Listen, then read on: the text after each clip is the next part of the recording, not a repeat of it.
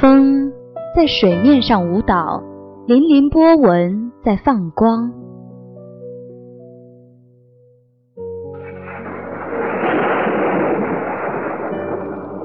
雨渗入泥土中，沁香绿草的芬芳。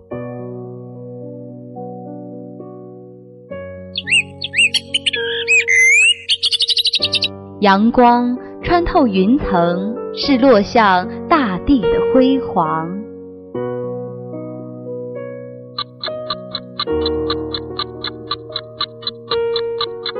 岁月从树林中走过，留下圈圈年轮。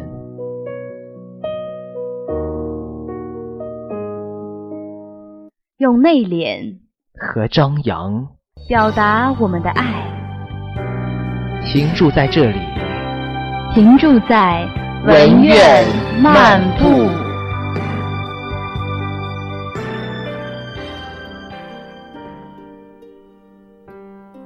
各位亲爱的听众朋友们，欢迎在每周四的下午准时收听文苑漫步。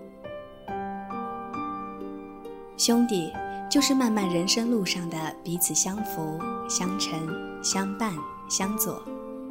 或是你烦闷时送上的绵绵心语，或大吼大叫；寂寞时的欢歌笑语，或款款情意；快乐时的如痴如醉，或痛快淋漓；得意时善意的一盆凉水。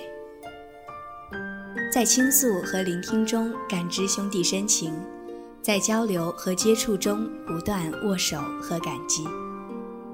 但现实中，有多少现实与利益摆在兄弟的眼前时，他们变得不宽容，反目成仇。其实，我们应该学会宽容。宽容是一种艺术，宽容别人不是懦弱，更不是无奈的举措。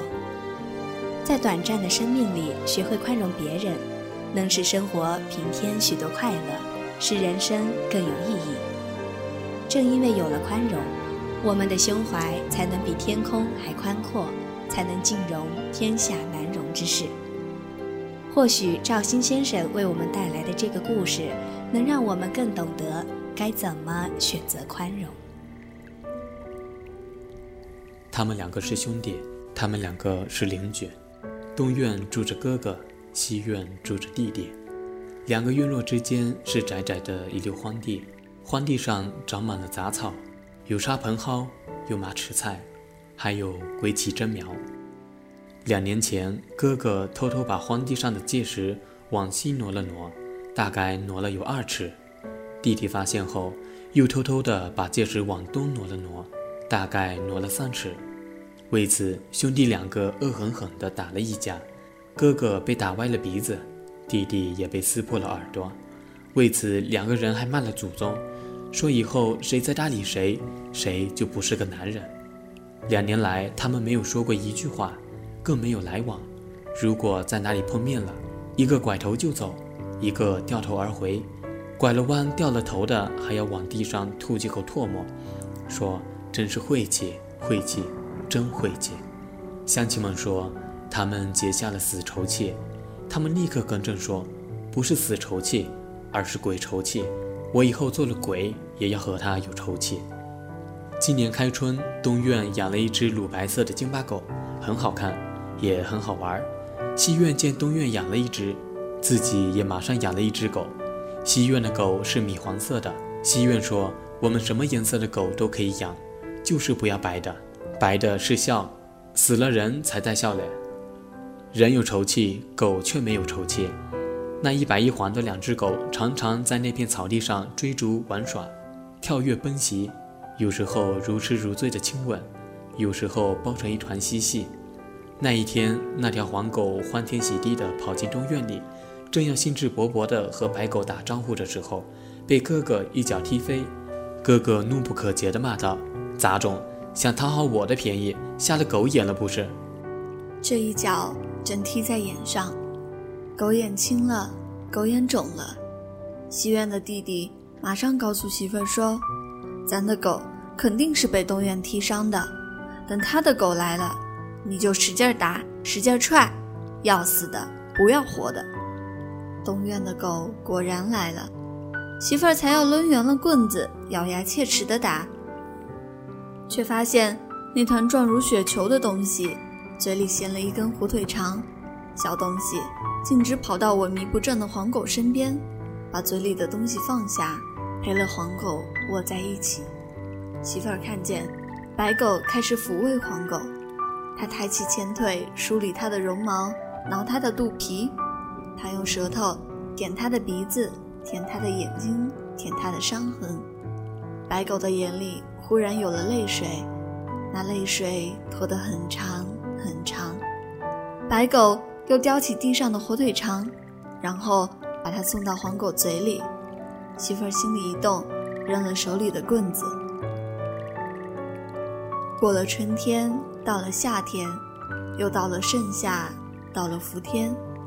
伏天太热，村里的人晚上睡觉都敞着门子。那天深夜，白狗和黄狗一片狂吠。哥哥和媳妇儿说：“你听，这狗叫的不相当啊。”赶尸院里有什么玩意儿？媳妇儿说：“我害怕，你不要出去。”弟弟也和媳妇儿说：“你听，这狗叫的不相当啊！赶尸院里有什么玩意儿？”媳妇儿也说：“我害怕，你不要出去。”两个男人都没动。结果第二天早晨，他们发现两只狗都被刀子捅死了，黄狗死在了东院，而白狗。躺在了西边的院里，哥哥横眉怒目地找到弟弟说：“老二，你为什么捅死我的狗？杀人偿命，欠债还钱，我饶不了你。”弟弟说：“老大，你还有脸找我？我的狗为什么死在你的院里？”新仇旧恨，两个人动手就打，结果哥哥和弟弟都躺在了地上，一边痛苦的呻吟，一边慢慢的喘息。后来，县公安局捉住了一个小偷。小偷交代，他在伏天的一个夜晚潜入北铺村的东院去偷东西，结果被一白一黄两只金巴狗咬扯得下不了手。一怒之下，他就掏出了刀子。小偷交代，因为他知己知彼，知道东院和西院有很深刻的仇气，在朦胧的月辉里。他顺手把死在地上的白狗扔在了西院，然后逃之夭夭。这自然是后话。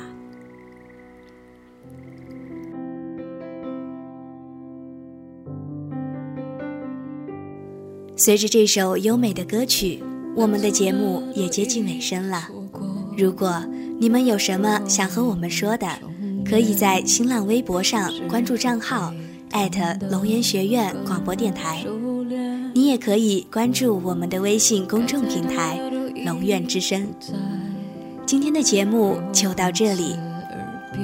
公告：杨清荣，节目编辑：安月凡，播音员：李杰、黄孝坚、钟露露。感谢大家的收听，我们下期节目不见不散。生的脸不断再见还能说多少遍？已经尘封的能不能视而不见？不敢再见